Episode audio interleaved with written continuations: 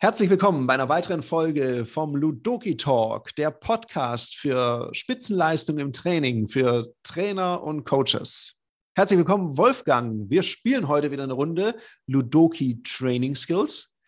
Freue mich drauf. Das ist eins unserer allerneuesten Spiele und das haben wir ja nicht zuletzt auch für uns selber gemacht, für uns Trainer, weil wir haben viel zu selten die Gelegenheit, mal auf Augenhöhe miteinander uns zu catchen und mal zu gucken, wo stehen wir denn da eigentlich? Bin ich vielleicht in manchen Sachen viel besser, als ich das dachte? Oder habe ich da vielleicht noch Nachholbedarf? Oder könnte ich eine gute Idee brauchen für meinen Job? Ja, oder hat sich was in meiner Trainingslandschaft verändert? Habe ich früher mit vielen Stammkunden, da kennt man mich schon, das ist alles gut eingegroovt. Und jetzt habe ich plötzlich neue Kunden gewonnen und die sind vielleicht ein bisschen skeptisch. Und da habe ich auch gleich die erste Frage, weil, lieber Wolfgang, schon zu Beginn des Trainings hast du mit einer Verweigerin oder mit einem Verweigerer zu tun. Der sitzt da in der Runde. Oh weh. Ein Evil Knievel oder eine Evil Knieveline und die hat eine klare Haltung oder der und die ist dagegen. Ja. Wie, ja, wie das gehst du denn soll mal vorkommen, um? habe ich schon mal gehört. Ja, die machen in der Regel dann auch keinen Spaß, weil es gibt ja offenbar tatsächlich Leute, die in Seminar gehen, haben keinen Bock oder denen läuft äh, irgendeine Laus über die Leber und äh, sehen jetzt das als gute Möglichkeit, ihren Frust oder auch äh, ihre- Ideen jetzt auf andere abzuladen und so ein Seminar zu crashen. Und das schaffen auch richtig elegante Menschen, die schaffen das mit ein paar super schlauen Beiträgen und schwuppsdiwupps nehmen die das Steuer in die Hand und das Seminar läuft in eine andere Richtung. Als erfahrener Trainer, Tarek, wissen wir, dass das passiert. Und wenn man weiß, dass äh, sowas geschehen kann, dann gibt es unterschiedliche Möglichkeiten. Ich kann darauf warten, bis es endlich passiert und dann halt so hemdsärmlich darauf reagieren. Oder ich kann das Problem viel früher erkennen und dann auch viel früher lösen. Und du wirst mich sicher fragen, ja, wie machst du denn das? Ja, du weißt, ich bin so der Hands-on-Typ. Ich will ja immer wissen, wie, Ja, wie weiß. machst du das, Wolfgang? Erzähl doch mal. Ja, also mein Trick, nee, das ist kein Trick, das ist einfach meine, meine Strategie und die bewährt sich sehr. Ich spreche mit allen Teilnehmenden in meinen Seminaren und Ausbildungen vorher, bevor ich die sehe im Seminar, am Telefon. Ich nehme dann eine halbe Stunde Zeit und äh, gehe da sehr strukturiert vor. Das ist ein Interviewformat, wo ich versuche herauszufinden, wie ich diesen Menschen am besten dienen kann. Mhm, mhm. Und da erfahre ich natürlich alles. Also genau das, mit welcher Ambition sie reinkommen, wie freiwillig sie da sind, Mhm. wo so der größte Effekt wäre, den sie im Lernen haben könnten, was besser nicht passieren sollte, weil sie dann auf die Barrikaden gehen. Dazu stelle ich Fragen. Und ich notiere mir die sehr sauber und schließe dieses Interview ab mit einer sehr klaren Zielformulierung. Also ich frage die Leute zum Beispiel danach, was sind die drei Wünsche, die sie erfüllt haben möchten, damit sie sagen können, boah, dieses Seminar hat sich wirklich gelohnt. Das war echter Bringer. Das lasse ich die Leute erarbeiten. Egal, welche Vorbehalte sie vorher hatten, Vorurteile, sie werden anders ins Seminar reinkommen. Und deswegen behaupte das, ich habe schon viele, viele Jahre keine Verweigerer mehr in den Ausbildungen und Seminaren. Sollten die dennoch da drin sein, Ibel, Kniebel und Kniebeline, gibt's dafür natürlich auch eine Strategie.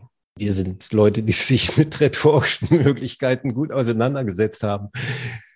Und da gibt es, äh, das Einfachste ist, wertschätzendes Feedback zu geben. Also das zu achten und zu würdigen, dass jemand kommt mit einem Vorurteil. Die haben ja häufig sogar recht, weil sie schlechte Erfahrungen gemacht haben. Es Mhm. macht ja keinen Sinn, jetzt dagegen zu kämpfen, sondern äh, eher so Aikido-mäßig lade ich die ein zu mir, gehe ein Stück weit mit ihnen mit in ihren Gedankengut und empfehle ihnen dann eine neue Sichtweise. Und wenn ich das geschickt mache, dann gewinne ich genau die Verweigerer in den ersten paar Minuten für die Gemeinschaft, für die, für die Teilnehmenden. Und das ist cool, weil das zeigt allen anderen auch, aha, ähm, wenn ich hier jetzt bocke oder irgendwelche komischen Sachen mache, ähm, das wird nicht richtig gut gelingen. Und das schafft ja auch so eine Atmosphäre von Zutrauen und auch, auch ein Stück Verbindlichkeit und Wertschätzung und Achtung und Respekt. Das sind so zwei Strategien, die ich da fahre. Jetzt weiß ich aus früheren Zeiten, es gibt das auch in einer Hardcore-Version.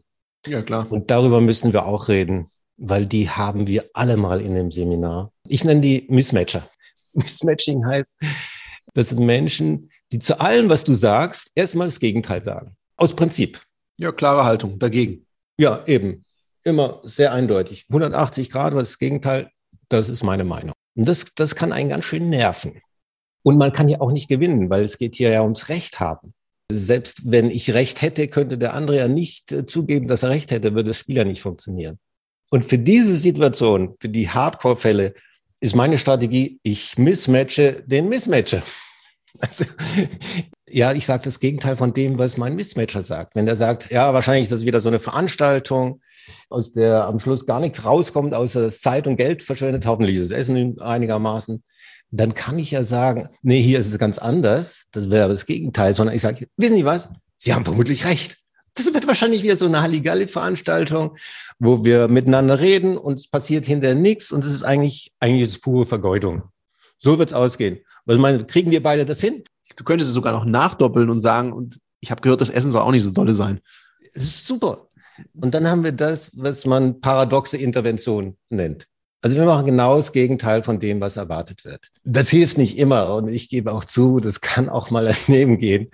Nur äh, ich gebe den Lead für meine Seminare nicht aus der Hand und ich gebe sie schon mhm. gar nicht Leuten, die die Absicht haben, das Mikrofon zu nehmen, zu nehmen und jetzt die Aufmerksamkeit auf sich zu ziehen. Das ist nicht meine Rolle. Meine Rolle ist, da durchzuführen und anderen zu zeigen, hey, wir sind hier, um gemeinsam zu lernen, was Gemeinsames zu entwickeln, was Sinn macht und Wert hat da draußen in der Wirklichkeit. Und das lasse ich nicht stören.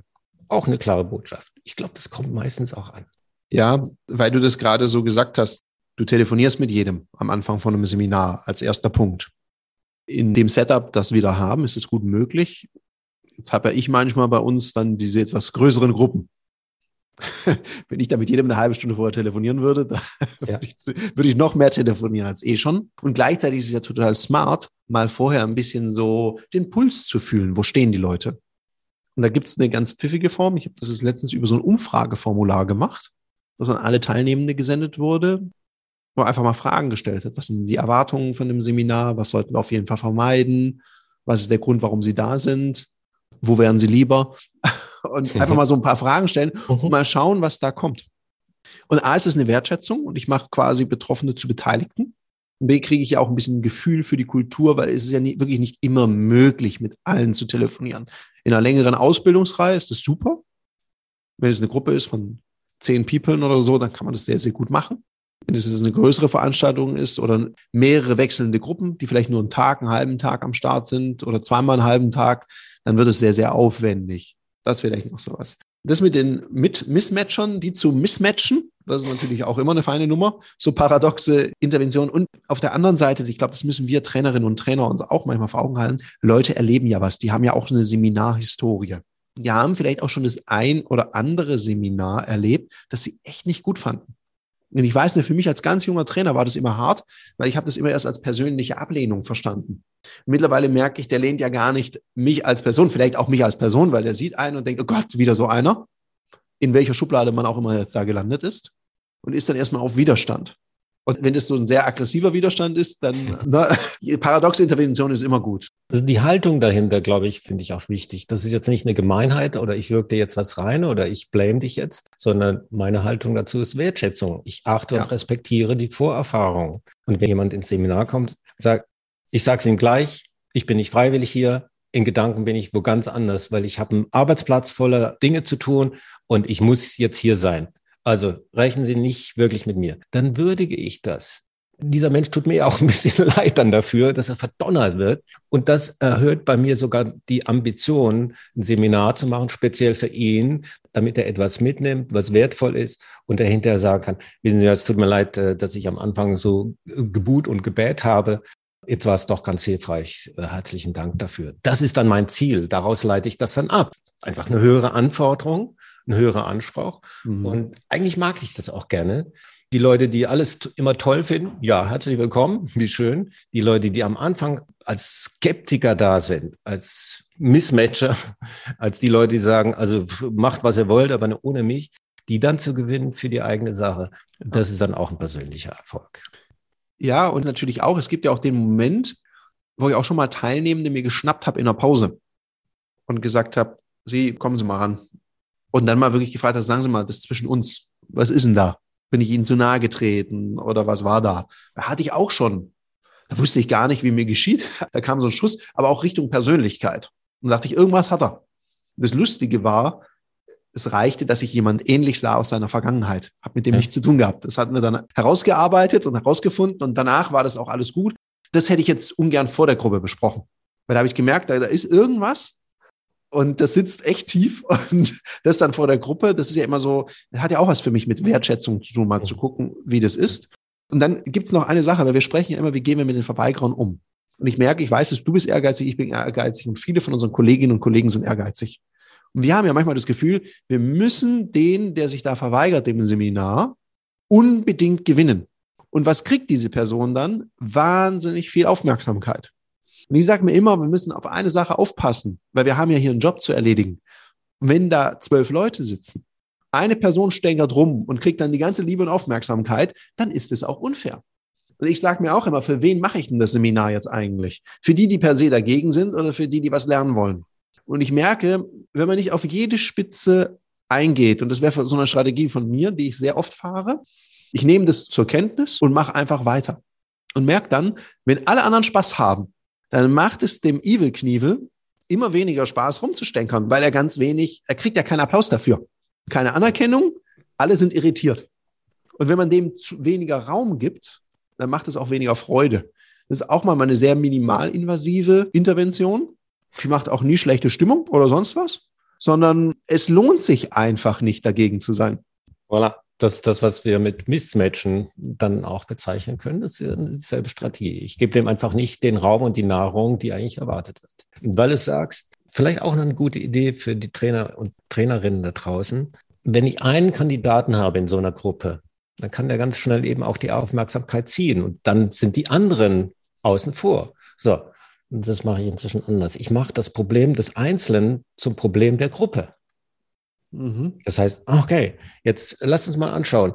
Wenn das jetzt hier in diesen nächsten zwei Tagen so wäre, dass ständig irgendwelche Rechthabereien stattfinden, dass es darum geht, was ist gut, was ist schlecht, was ist besser, was ist weniger gut, dann kommen wir wahrscheinlich nicht so richtig weit.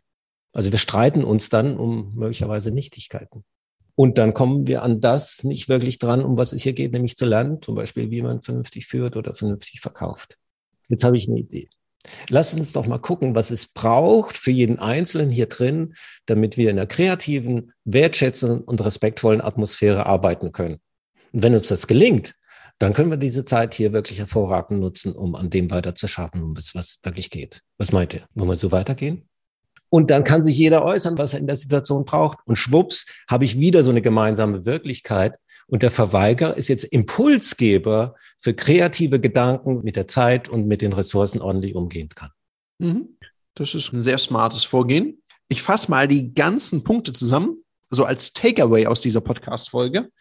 So, der erste Tipp ist, es gar nicht erst so weit kommen zu lassen. Also Betroffene zu Beteiligten machen vorab. Das kann man durch Telefonate machen mit seinen Teilnehmenden. Das kann man machen durch ein Umfragetool oder auch ein Kick-Off-Workshop, was man mit den Leuten macht, wo die drüber sprechen können, was sie gerade bewegt und dann lernen die sie auch schon kennen. Das sind so die Möglichkeiten und das muss man ja, vielleicht auch mal ein kaufmännischer Hinweis, nicht unentgeltlich tun. Das kann man ja in sein Angebot, in den Preis mit einberechnen und so anbieten, weil es macht einfach das Seminar besser weil die Leute einfach mehr es als ihr Seminar verstehen und dann besser da arbeiten. Erster Tipp. Und wird sehr geschätzt, auch von den Teilnehmern, die das meistens als allererste Mal erleben. Also es ist auch ein Marketing-Element, wenn man so will, oder ein Positionierungselement. Ja, und Wertschätzung gegenüber auch den Menschen, die an dem Seminar teilnehmen und selbst wenn sie kein eigenes Geld investieren, ja doch ihre Lebenszeit. Dann das andere, wertschätzend mit sowas umgehen und mal gucken, wo kommt es her, mal besprechen und du sagst es zum Thema der Gruppe machen und eine Lösung finden, wie man gemeinsam damit umgehen möchte. Das andere Thema ist so dieses, wenn es dann einen krassen Mismatch gibt, sozusagen die Mismatcher mismatchen oder auch anders gesagt, paradoxe Intervention. Mit dem Hinweis, also auch der Warnung, Achtung, wie viel Raum gebe ich diesen Menschen und für wen mache ich das Seminar? Wenn ich von zwölf Teilnehmenden elf auf meiner Seite habe, vielleicht geht der zwölfte oder die zwölfte einfach nicht. Und dann ist es auch okay, weil ich dann elf Menschen weitergeholfen habe und einer sich vielleicht gar nicht helfen lassen möchte. Auch immer wichtig, zu, eine Entscheidung zu treffen, weil wenn ich das Seminar dann vielleicht so umgestalte, dass es für die eine Person passt, haben die elf anderen keinen Spaß mehr. Also ich kann bei der Quote fast nur verlieren. Noch eine Klammer dazu. Das, was wir mit der Intervention hier meinen, die paradox sein können, das ist ja nichts anderes als eine vernünftige Einwandbehandlung. Und Einwandbehandlung sollte man als Trainer, glaube ich, schon wirklich virtuos beherrschen. Das ist nicht nur in Ausbildungen und Seminaren tagtäglich ein Thema, sondern auch im Umgang mit anderen Kunden. Und da zeigt sich ja auch, wenn ich einen Verweigerer habe als Kunden, der sagt, wissen Sie, ich habe schon so viel Trainer gesehen und so viel Seminar hier gemacht. Die meisten, die taugen sowieso nichts. Und wahrscheinlich sind Sie da keine Ausnahme. Ja, dann bist du schon herausgefordert. Und das dann elegant zu drehen, also das Mismatchen zu Mismatchen, das überzeugt ja manchen Kunden auch, die dann sagen, wissen Sie was, Jetzt buche ich sie. Und wissen Sie warum? Weil sie genau das meinen Leuten beibringen sollen. Wie kann man mit Einwänden umgehen, so dass man das Gefühl hat, aha, eigentlich hat er eine gute Idee ja, ein glaubhaftes Vorbild sein. In dem Sinne, da waren jetzt einige Tipps dabei. Wir wünschen dir ganz viel Spaß bei dem Ausprobieren und vielleicht magst du uns ja von deinen Tricks berichten, wie du mit diesen Verweigerern, Verweigerinnen umgehst. In dem Sinne, wir sind raus, wünschen dir viel Erfolg und wenn du uns mal besuchen möchtest auf www.ludoki.com slash Termine, kannst du das auch mal ausprobieren. Dann stellen dir Kollegen und Kolleginnen solche Fragen. Ihr gebt euch gegenseitig Feedback und dann könnt ihr da üben und besser werden.